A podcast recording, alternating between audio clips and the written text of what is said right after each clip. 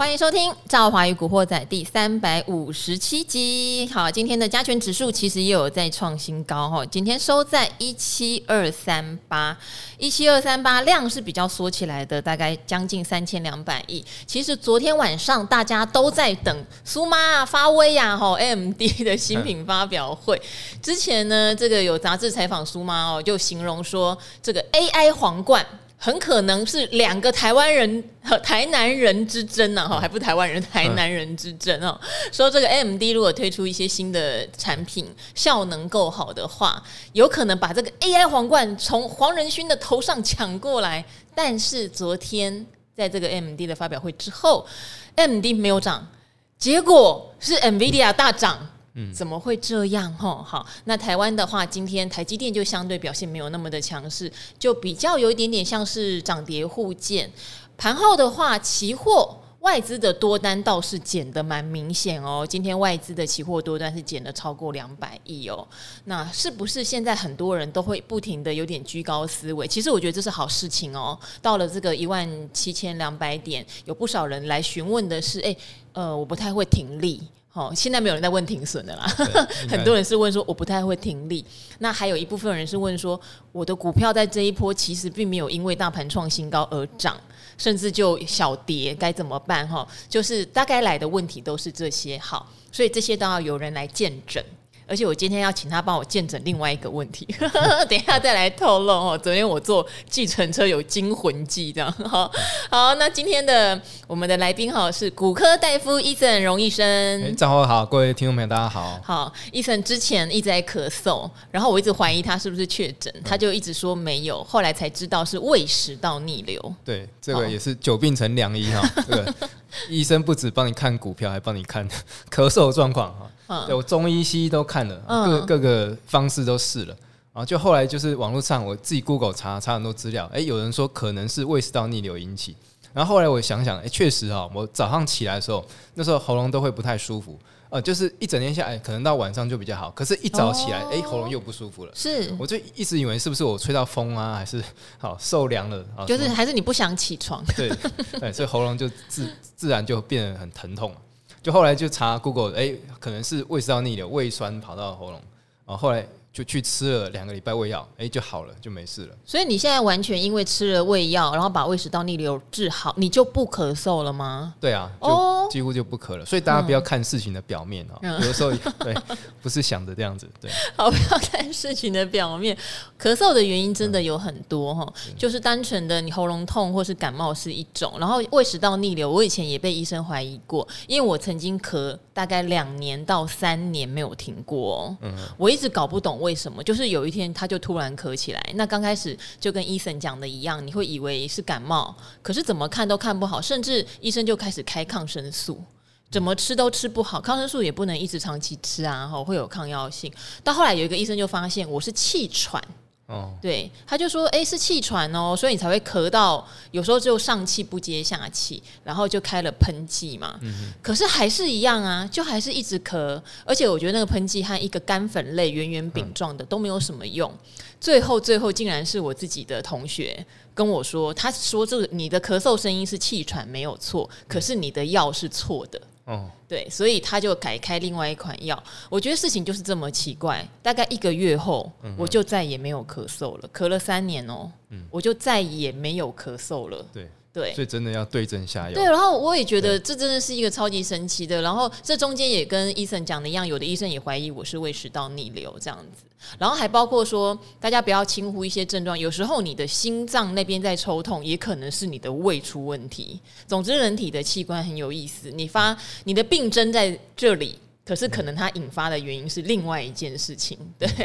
对好，那今天台股呢，我们就要请 Eason 来见证了哈。因为到了一万七千二，我们在之前有很多的来宾，其实很多来宾都有自己的想法。有的来宾会觉得居高思维啦，哈，像我们中国都钟总，他以前叫中大胆，因为跌到一万五千二，他是叫大家加码。可是涨上一万六千八之后，他自己个人就开始变比较保守，我觉得也没有问题。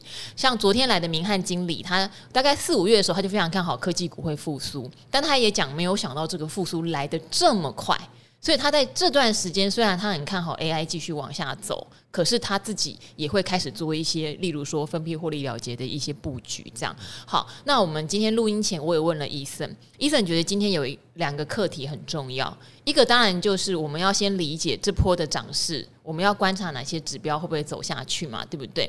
第二个就是，如果你现在还想进场，进场的方法，对不对？出场的方法。哦，因为最近太多人问我出场的方法，能不能移动停利呀？哦，能不能就是我到底要看的是五日线还是十日线？到底用哪个方法才是对的呀？好，今天 Eason 来帮我们做解答。当然，首先先来讲一下昨天晚上 AMD 干嘛？为什么市场没有那么的捧场呢？好，那昨天晚上 AMD 发表了这个 MI 三百的晶片哈，那看起来真的蛮威的哈，很厉害。好，那记忆体也比辉达的 H 一百要多了哈，然后在整个频宽的部分也更高，然后呢，好，看起来处理器也更更快了。然后呢，据说哈，训练 AI 的模型哈，像是这个什么 ChatGPT 啊哈，或是 Midjourney 啊哈这些等等的 AI 模型，如果用辉达那个晶片好去训练的话。大概要几个月时间，哎，可是号称 AMD 这个晶片只要几周的时间就训练好了。嗯，对，真的听起来好像蛮厉害的。对对，可是昨天为什么辉达辉达股价是大涨，而 AMD 是开高走低 收黑呢？皇冠没有被抢走就大涨了，难道是被他舅舅骂了吗？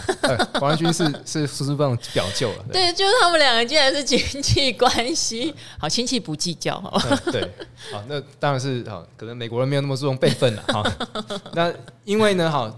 辉达呃，AMD 哈，过去在他的哈这个产品发表啊，或者是它的这些技术论坛上面呢啊，它同时也会暗示或者是明示啊，直接跟大家说它的大客户有谁啊，所以像过去都有这样的经验，他可能直接说，哎，我的客户有，譬如说 Google 啦哈，或者说苹果啦哈，这些等等。可是呢，这一次他发表这个晶片，完全没有讲说他的大大客户是谁。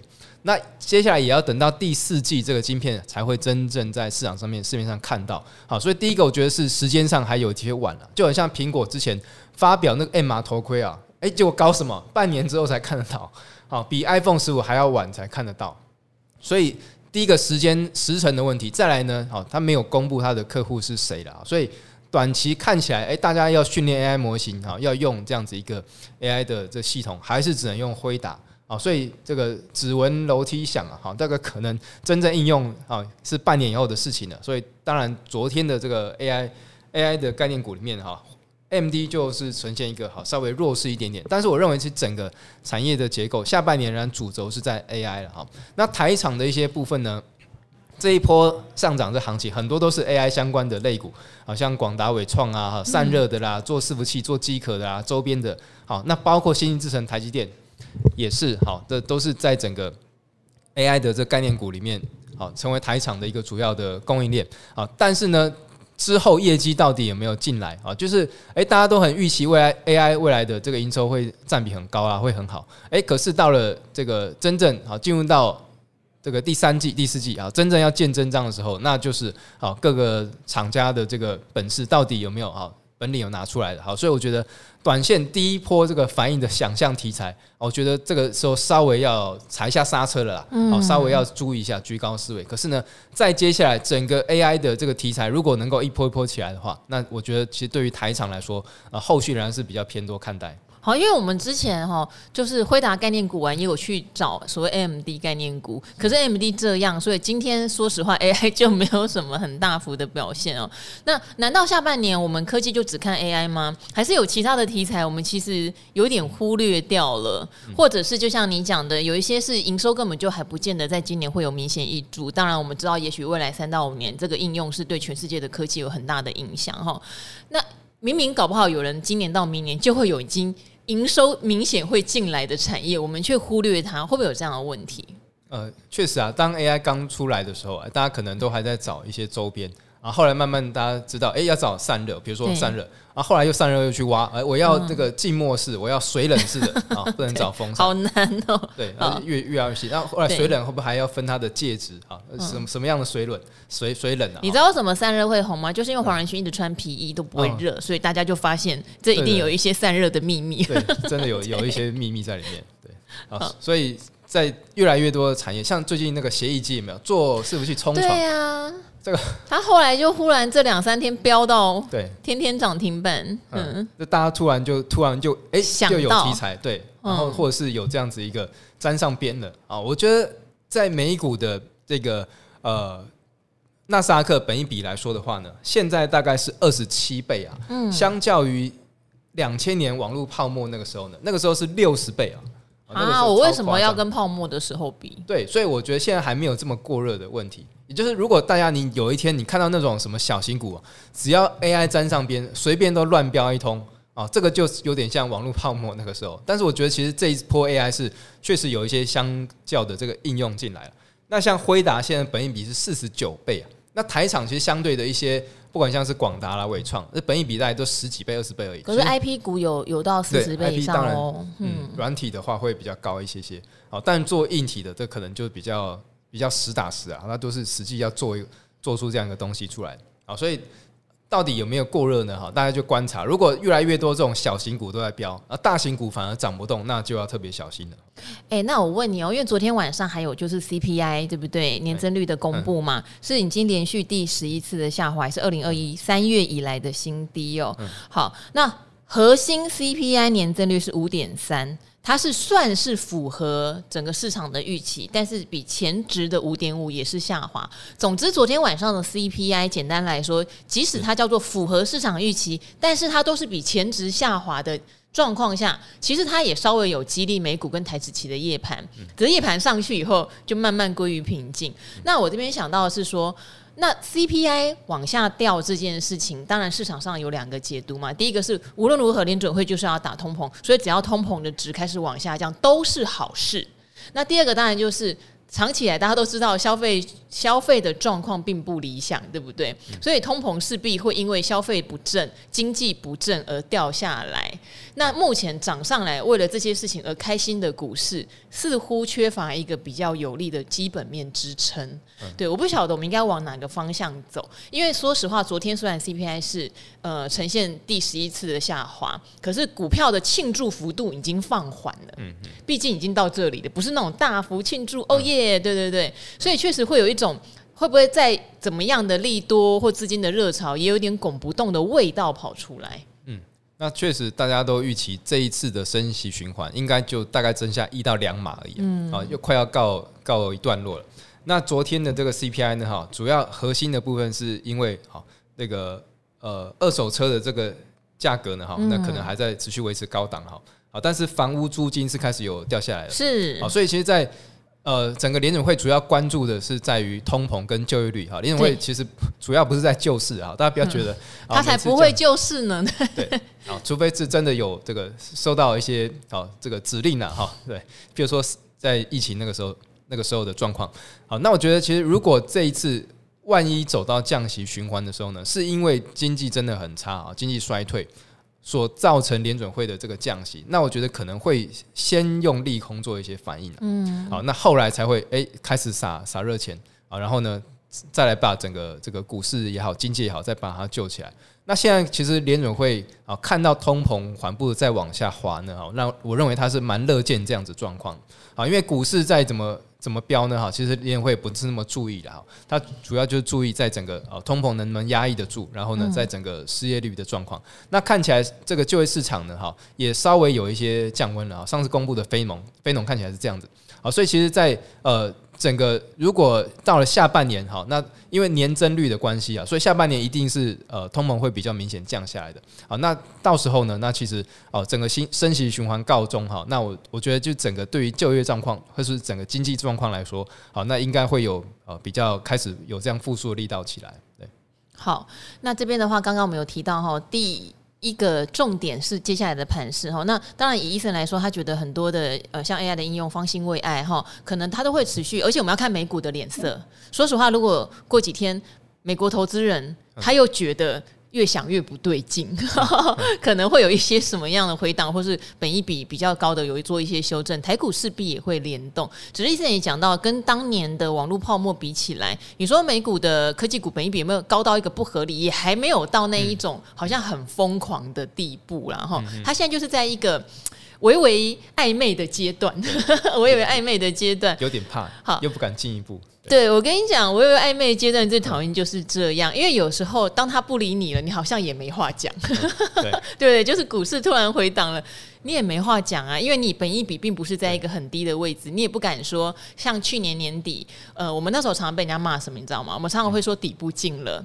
那有一些看得更空的，就会骂我们说：“不要在那边讲底部进了哈，这样会害死人什么的。”可能那时候讲，你至少内心会比较踏实，是说啊，就真的在评价上面和获利的状况下面比起来，本一比都八倍了，到底还要怎么样？真的会有这个感觉。而且我不是讲的景气循环股，可能是讲的那些绩优股。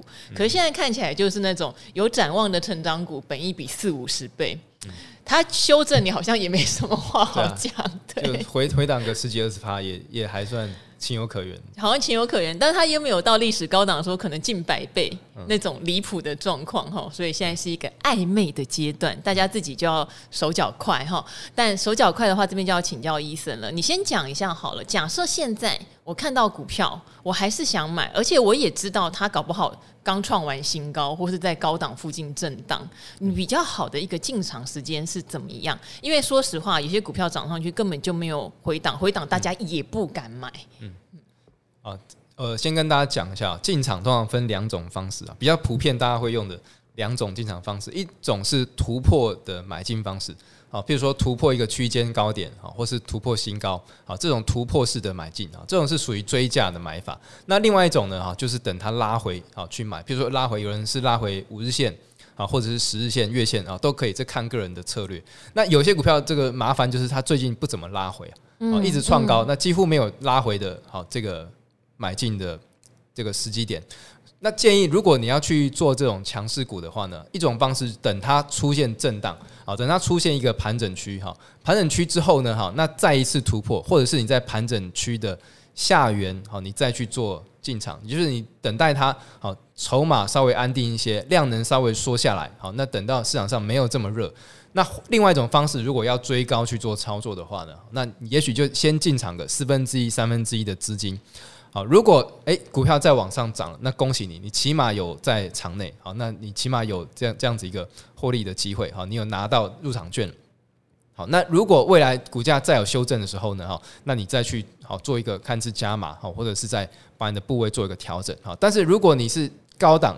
进场，然后资金不会是好比较多一些些的话呢，那这个停损通常就要守得比较近一些些啊，因为啊毕竟高档好，然后这个股价可能稍微一个波动就很容易造成刷洗啊，那也许回档个诶五趴十趴可能承受不住，那也许刚好就好砍在阿呆股也有这种机会，所以有时候常这个交易好玩在这里啊，短线的这个出场点，往往有时候反而是一些中长线进场点。啊，短线我可能诶、欸、破是破五日线破月线，我停损了。可是呢，诶、欸、中长线大户才准备要在这个地方去进场啊，所以这看每人的这个交易的逻辑啊，跟交易的这个方式而不一定的哈。我建议大家你要确定好你是要做什么样频率的交易，跟你什么样的风格的交易哦，你不要一直换来换去啊，或者套牢就变哎、欸、我长线投资这样投资这样不行啊，你一定要固定下来一个。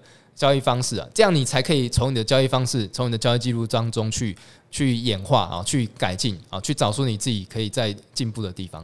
哦，我觉得这很重要诶，就是这也是我常常提到的哈。呃，如果呃您是像呃朱老师这种，可能他是做技术线型的，对不对？他就会去告诉你。你已经是创新高的时候才进场哦，不是不能进场，可是你可能要守前一天 K 线的低点，意思就是守的很短哦，嗯、破前一天 K 线低点就要出场了。那是因为你已经是选择在它创高的时候你才进来。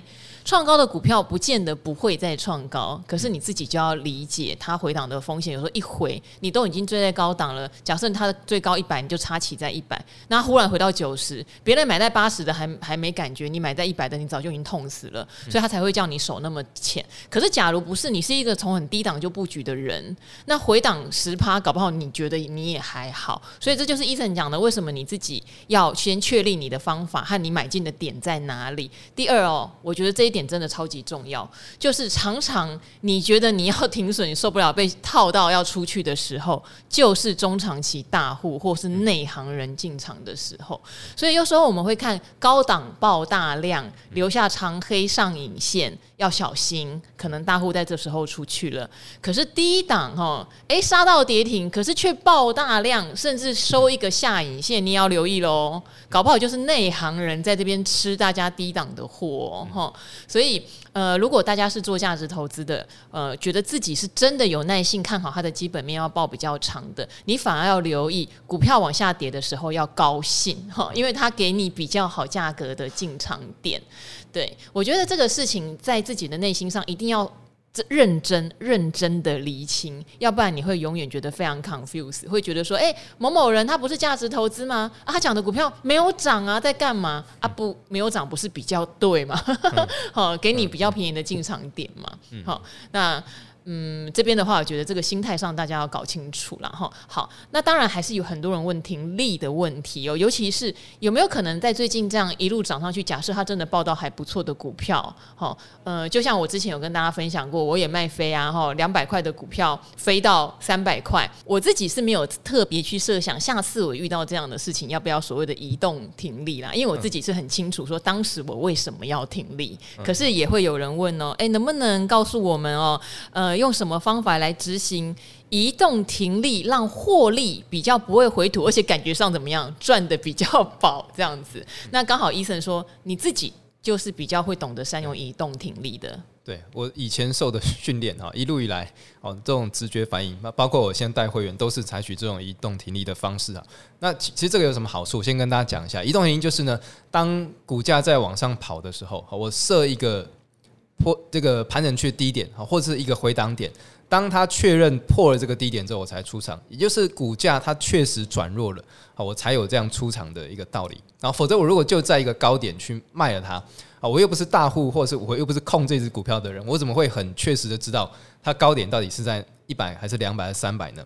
好，所以移动停利事实上它的这个出发点就是它不是很主观的去预测市场啊，它是有客观的成分在里面。也就是市场确实有一个拉回，好，确实有开始修正的时候，那我的股票才会出场。如果呃股票没有出现拉回，好，没有很明显的好往回档的这迹象时候呢，那我就是一直抱着，一直往上推，慢慢推。你你你的很明显有没有一个定义？例如说是，例如说有人说像投信看十日线，好像我刚刚提到的，可能你做的是标股就五日线，你有没有一个所谓的回档的幅度到哪里？你觉得叫做明显？好，我会看有没有出现一个盘整区，啊，就上涨。通常我们会这样子，价涨量增，它是属于形态上面的攻击波。对，形态里面大致可以分成两种，一种是攻击波，一种是盘整波。盘整就是譬如说像三角收敛啊、箱型啊、哈那个呃喇叭型都是啊、哈楔形等等的。那攻击波通常。我不用讲，大家都看得出来，就是股价一直在涨，这种就是处于在形态里面的攻击波。那我会等到它出现一个盘整，也就是股价停下来休息的时候呢，好，休息的时候它就会，比如说进进入一个箱型震荡整理。那这个时候如果箱型被跌破了，好，那就会是我第一个停利出场的位置。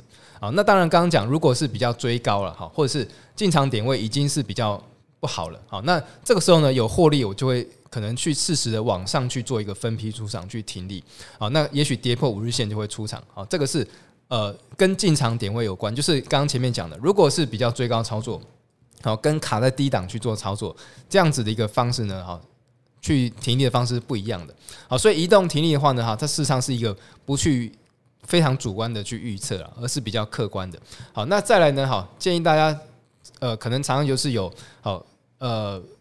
没有去盯到股票，好，这个没有做好停损啊，或者是没有去好做到停利这样子一个动作哈。那现其实现在的一些下单软体都很有这样子一个自动去执行的一个功能了哈。那大家可以善用这样子一个功能哈，因为我也是有时候盘中哎上个厕所回来啊，哎股价怎么就就突然就跌下来了，然后或是突然在做别的事情好，那其实我电脑系统都会有。会有这个发出音响，会提醒我，好，这噔噔噔噔就会告诉我，哎，价格到了，所以就会你要适时的运用一些这种科技工具或者下单软体去帮助你达到好这个停损跟停利这件事情。不然我认为其实好，你光用很感性而不是理性的方式去面对价格的波动呢，好，那事实上本身就是本身就是一个风险的哈。哎，你是理性的人吗？呃。交易的时候，我要 我要非常理性，但是私下的话，对，其实私下怎样滥情了？没有，好，因为我为什么会这样讲？就是我自己个人是比较不会说，呃，例如说涨到一个固定价位或固定趴数，我是一定离场。但是，呃，我的意思是我，呃，我还是会有一点点，就是不管说是情感或者盘感的呃成分在里面，我会去设定。呃，涨到哪一个地方是我觉得合理了？嗯、因为像我基本上我还是会一定看 EPS 跟题材跟风向，可是这个风向这件事情，它就比较不是理性。我的意思是，像 AI 在涨，对不对？嗯、那你的 IP 股可能从六百多、七百多、八百多到一千五百多，嗯、好，这中间其实它有很多题材，让它的本益比无限往上跑的一个成分。嗯、其实如果用理性分析，你可能一千以下就已经被洗掉了，对，或者是说你用现行，当然如果它没有破线，你也是不会被洗掉啦。对。但是破线你可能也就出场了，然后等到站回来，你还得再把它买回来，等于这中间你要做很多次的操作。对，我的意思是，像我自己去设定的时候。我可能就比较没有办法在噔噔噔噔那个响的那一瞬间真的去做那个决定，但是你是会决定噔噔噔你就把它卖掉或买进就对了。对，因为我们交易就是照纪律来了，嗯，计划自己的交易，然后交易自己的计划，嗯，哦，就是我计划自己的交易，交易自己的计划。对，我在交易之前，我先要有计划，我到了什么位置，我该做什么事情，我通常会前一天或者是。之前就想好想好了，我比较不会当天盘势在跑的时候，我才去选股，我才去做什么动作，而突突然看到大涨去追，不会，我会有一个口袋名单啊。那口袋名单发生什么动作的时候，我才去执行它啊。所以这个计划我的交易啊，那然后真的发生这件事情的时候呢，就交易我的计划。好，真的发生呃触触到这个价格了，好，或是该停损了，好，或者是啊拉回停利了，那我就确实去执行它，因为这个是。是我前一天就已经先想好了。好，那我问你哦，那你假设你停利出场之后，它还是继续飙，嗯，对，就例如它回档嘛，所以你可能觉得这个时间点你砍掉，但是你是赚钱砍掉，对不对？然后它又开始往上飙了，你会把它追回来吗？啊，这个就砍在阿 阿呆股嘛，对，哦，不见得砍在阿呆股哦。例如说，它可能回档破五日线，可是后来它又站回来，又往上飙了，你会把它追回来吗？就是像朱老师讲，他可能回后买上涨这样子。我我会看。看状况，嗯，第一个就是会考量我现在进场的赚赔比那么大不大，嗯，我会去计算我每一笔进场的时候风险是多少，好，我可能的获利区间是多少？诶，假设我我如果被洗掉之后，我再进的这个时间点，啊，我如果判断出来我的风险，假设只有五块钱而已，可是我觉得往上有二十块、三十块的空间，嗯，那个时候我会进场，因为我停损可能了不起就就五块嘛，啊，可是往上有。可能三倍、四倍的这个空间啊，所以我进场的拿捏，我都会以这样子一个赚赔比，也就风暴比，风险跟报酬的比例去做一个啊最基础的判断啊。因为我如果长期下来好都是这种事件几率来说的话，我如果每一次都是这样子一个方式去做进场啊，我的风暴比都是啊一比三、一比四啊，我假设我的胜率哈是五成、六成好了，可是因为我的呃赚的这个比例跟赔的这个比例呢，它是不对等的。我如果长期下来都做这件事情呢，哈，那在大数法则之下，就是我长期去做这件事情，大数法则之下，我就比较会站在赢家那一方。嗯，那你有曾经就是你觉得不会啦，它不会再涨了，结果后来就喷喷走了吗？呃，也也会啊，当然也也会碰到这状况，一定会对，就卖卖喷嘛，那卖喷只能看要不要再追回来，或是我我我表表假如我卖掉十张好了，对，那我就再追个一两张回来，看会不会撞。还会不会继续赚？哦，但是已经有底气了嘛，因为你本来已经有赚十张了，就顶多可能是一两张的亏损。那如果真的再喷呢？哎，那起码我还有部位在户头里面。嗯、我们有时候常常就是。哎，股票有时候没有盯到它，哎，它就错过了哈。所以我有时候都会留一些可能零股也好，或者是放一些这种基本持股，因为种子还在这样子。对，留着去注意到它，我就会哎，我偶尔不时的把它拿出来关注一下。嗯，好，因为上次 Eason 来，我还记得是你为什么要当投顾老师嘛，对 不对？好，然后因为他现在讲的就是他可能也带着大家一起学习的一些方法。我上次还很犀利问他说：“那大家？”参加投顾，如果真的都学到方法，那干嘛参加投顾？对不对？好，那我觉得 Eason 很棒的是说，他会教大家很多观念啦。嗯、那学会了，就是翅膀硬了，不要听你的也没关系啦，然后能赚到钱就很重要。反正股市永远都有新的小白会来嘛。呃，还是这个跟着我老师一起成长，我们教学相长会比较好。还是要先讲一下这样子。好，那这样的话哈，今天我们主要讨论的部分大概到这边啦。赵华这边还是要提醒哈，因为我自己的话是对于我自己。呃，获利入袋这件事情，我是比较谨慎的哈。也许我这样并没有办法像有一些少年股神当初这种重压，然后可以把身价滚到几十亿那么厉害，那个万中选一啊，那个真的。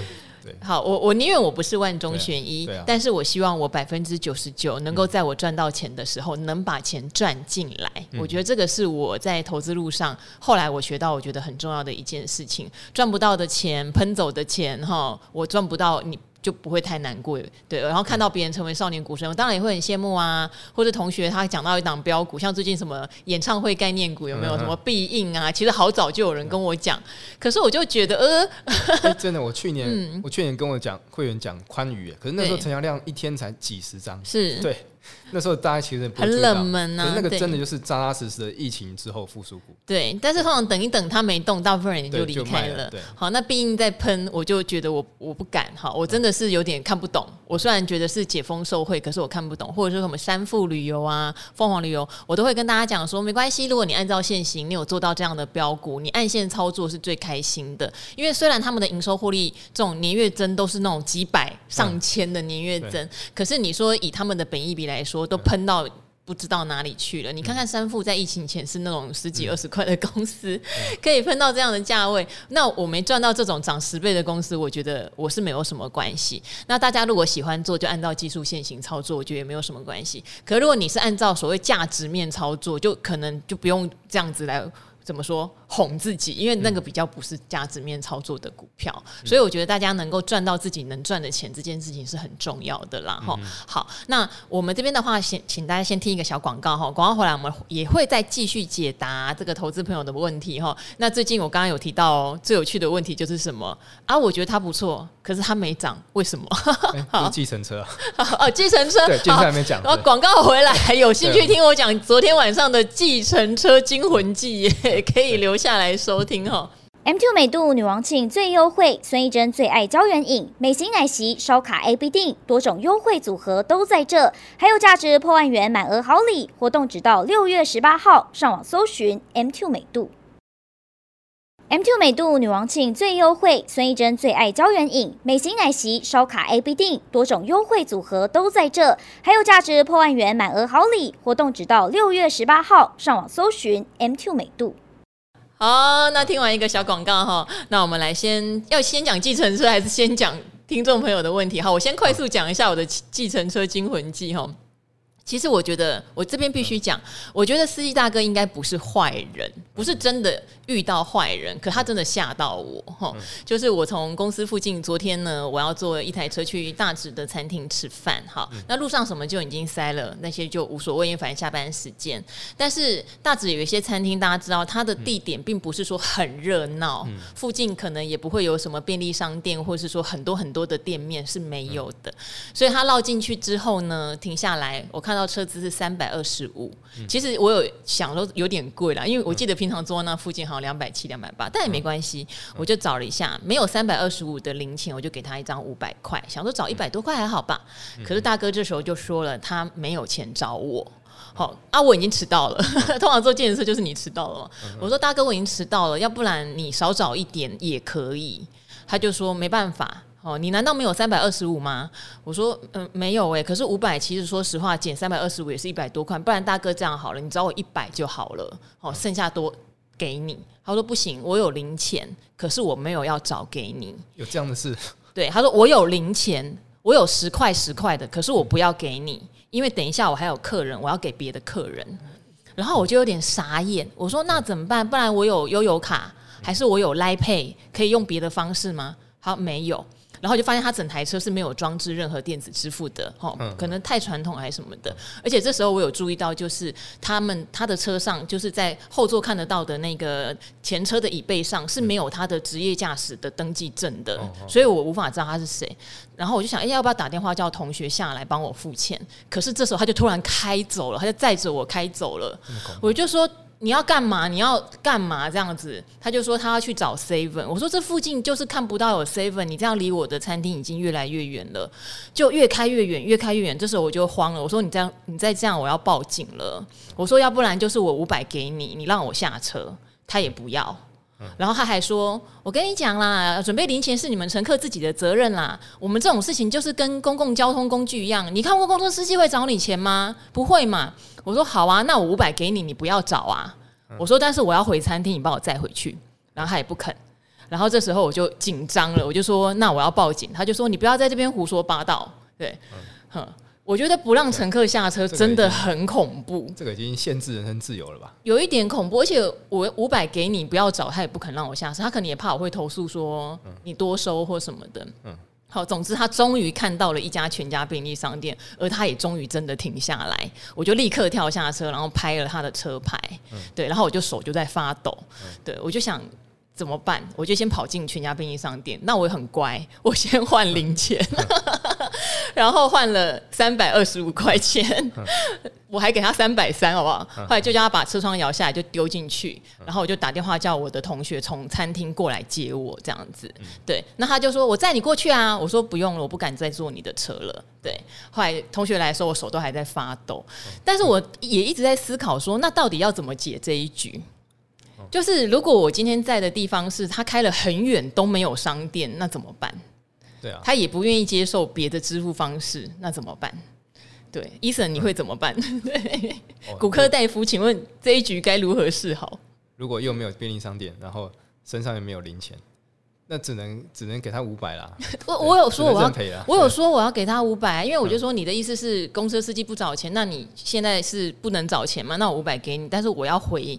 饭餐厅，因为我觉得好恐怖，他把我载的好远，这样子，对，然后他也不要啊，对，这应该赶快开手机定位了吧，然后开那个 Apple 有那种，就是。跟踪跟踪的软体啊，对啊，事后我是有跟大都会汽车申诉，然后他是大都会汽车的司机，那当然大都会汽车是有道歉，对，我不晓得后续他们的处理方式是什么，只是后来我回来想，我这边还是必须讲，我觉得大哥他只想拿到他要拿到的钱，可他没有想到他这样做会让乘客，尤其是一个女孩子，非常的害怕，对，好，这就是我的惊魂记哦，那也希望大家搭计程车的时候要小心啊，吼，就是遇到这种很固执。他就是要用他的方式拿到钱的司机，对对，像这样做股票一定赔一屁股。结论是太固执。结论是做股票一定会赔钱。好，分享完我的惊魂记哈，那大家如果觉得有更好的方法，要留言给赵华给建议也可以哦哈。好。哎，好，这边的话是有一位朋友哈，班森布恩，他问了不止一次的问题哦，哈，但是我觉得你这个问题其实非常容易回答你哦。你说三零零四的风达科应该没问题才对呀，因为你有提到啦，阿格丽有在节目分享过风达科坐飞机的扣件。听了之后，你自己也做了研究，觉得基本面应该是不差哈，公司派好像展望也非常乐观，可是股价走势却非常的弱哈，是不是有不同的想法哈，或其他专家有不同的看法呢？那我这边也必须跟您说哦，因为。涨上来的公司哈，丰达科不是没有涨，其实丰达科已经涨过，它从八十块吧涨到一百二十块，然后才做一些修正。五月营收出来，它也是年月双增，证明说这个航太扣件的需求在解封后，大家要交飞机了，要订新飞机了，我想对他来说是有一定的注意。可是股价就是这样子，有时候涨多了，也许大户先获利离场了哈，也许大家已经先反应一段了，觉得市场现在资金也不在这件事情上面了，它就会稍微做。一下休息，并不是说很厉害的，像呃阿格丽，或者是像伊森，或者是像朱老师喊完。哦，好像就一定要马上一飞冲天哈。那它的基本面如果没有什么变化，而阿格力它本来就是看基本面的，它也只能告诉你，其实这件事情并没有什么变化，只是现在市场资金的风不在它身上。那再呼应一下，刚刚医生有讲过一件事哦，通常股价跌下来，很多人觉得哦，好吧，我停损，却是中长期看价值的大户进场的时间点哈。有时候我们从基本面或做价值投资，我反而会比较去留意它是不是还没有大喷。特喷，因为我才比较容易买到我觉得合适的价位跟合理的本意比。嗯、那涨上去想追是人性，听到人家讲完，你觉得它不错进去，你希望买了马上涨也是人性。其实我觉得最典型的是之前有一位朋友在问课程，一直问课程怎么了，然后我就赶快看一下怎么了，其实没怎么了，就是跌了五六块，嗯、没有怎么了哈。那天也有跟他讲，其实你会觉得担心，只是因为你也许买进之后它没有涨，可是它其实没怎么了。对，好，我不晓得医生有没有一些其他的看法？呃，我觉得就是如果基本面没有任何问题的话，那就是持股要有信念啦，哈，就是我们坚持怎样的交易方式哈，或是看好这个点，如果这个理由还没有消失之前，那可能就先呃试着有耐心一点了，哈。那其实。像像今年很多喷这个电子五哥也是啊，哈，你你如果持股很多存股现在都变飘股了，好，这个本来是不太动的股票，那其实今年表现都非常的不错啊。那如果呃这股票你，我觉得你可以设一个你真的呃忍受不了啊，或者是要出场这个位置了。那如果真的呃万一不幸股价破了这个位置，那可能就先出场。其实有时候好在局外或许可以看得比较清楚一些些哦，那你。之后，如果真的股价又反应回来的时候呢？哎，那你再试着去进场，我觉得也是一个不错的方式啊。有时候一直在场内，然后一直哎每天盯着它看，好盯着它看，就是啊也不一定会把它盯上去了。好，那可能就是先退场，在场外观望一下下，好这个也是不错的方式。还有就是，当然你是要用什么样的心情去进场哈？假设像我刚刚，因为你提到是阿格力嘛，阿格力本来就是看价值跟基本面的。嗯、那如果今天你是看现行的，当然这现行并不理想。好，这个现行已经破了所有的均线，它会呈现一个有点叫做空方走势的状态哈。所以如果你是按线操作，那当然现在你可能不是一个好的进场点，要等到它重新站回均线之上啦。然后像朱老师讲的，头头高底底高，可能你会买起来比较开心一点。所以我觉得反而要想的是。如果你观察它的基本面跟它营收结出来，看起来都好像没有什么大问题呀、啊，那是不是你的布局策略要想一下？你是想用谁的方式？你自己适合用哪一种方式做布局呢？像我自己有时候看到跌下来哦，我就会买个零股，就像刚刚 Eason 一样，当做一个种子。哦，我记得有它，我也不知道它会跌到哪里。我觉得它蛮便宜的，可是我自己也怕呀，资金就有那么一点。那如果这也买，那也买，我等它要等到哪一年，我就会先买一些零股。等着看看这个种子有没有发芽，小小的花 园要种小小的花，大大的花园会有大大的花。好，所以我觉得大家会有一些方式啦。嗯，嗯是对，我觉得就是照着自己的方式去做操作了哈。那不要换来换去。那如果是看长期啊，价值投资也好，好，或是你长期看好这家公司，哦，那我觉得其实哎，反而跌下来哎止稳的时候，你可能买一些买一些。好，就是我我建议就是部位哈，不要都是。单一笔的进出哈，你一次买一张呢哈，进出场跟你一次买一百张同时间进出场那个没有差别的，因为你没有这样子一个资金分批去加减码，或者是去做一个呃资金控管这样子一个优势了哈。就散户比较相对大户有优势，就是比较有弹性啊，你可以把这个资金也许呃切成几个部分啊去做一些进场这个调配啊。那像大户可能资金那么大哈，那他可能短时间内不容易。吃了他到他想要的货，同样的要出到货也没有那么容易啊！哈，所以其实散户要善用自己优势啊，要做的更灵活一些些哈，这是我的建议。嗯好，今天非常谢谢骨科大夫医生哈，那 来听我分享我的计程车惊魂记，下次我会打给医生呢。好，我马上马上去载你。好，哎、欸，幸好昨天我打给同学的时候，他们没有只顾着聊天，有人马上就来接我，也非常谢谢来接我的同学哦。好，那今天的古惑仔就先到这边喽。那也希望各位朋友们就是股海操作，今年都有赚到钱，而且顺利的。落袋为安哈，开开心心都有挑到自己喜欢的股票哦。那我们就跟听众朋友们说拜拜吧，拜拜。拜拜。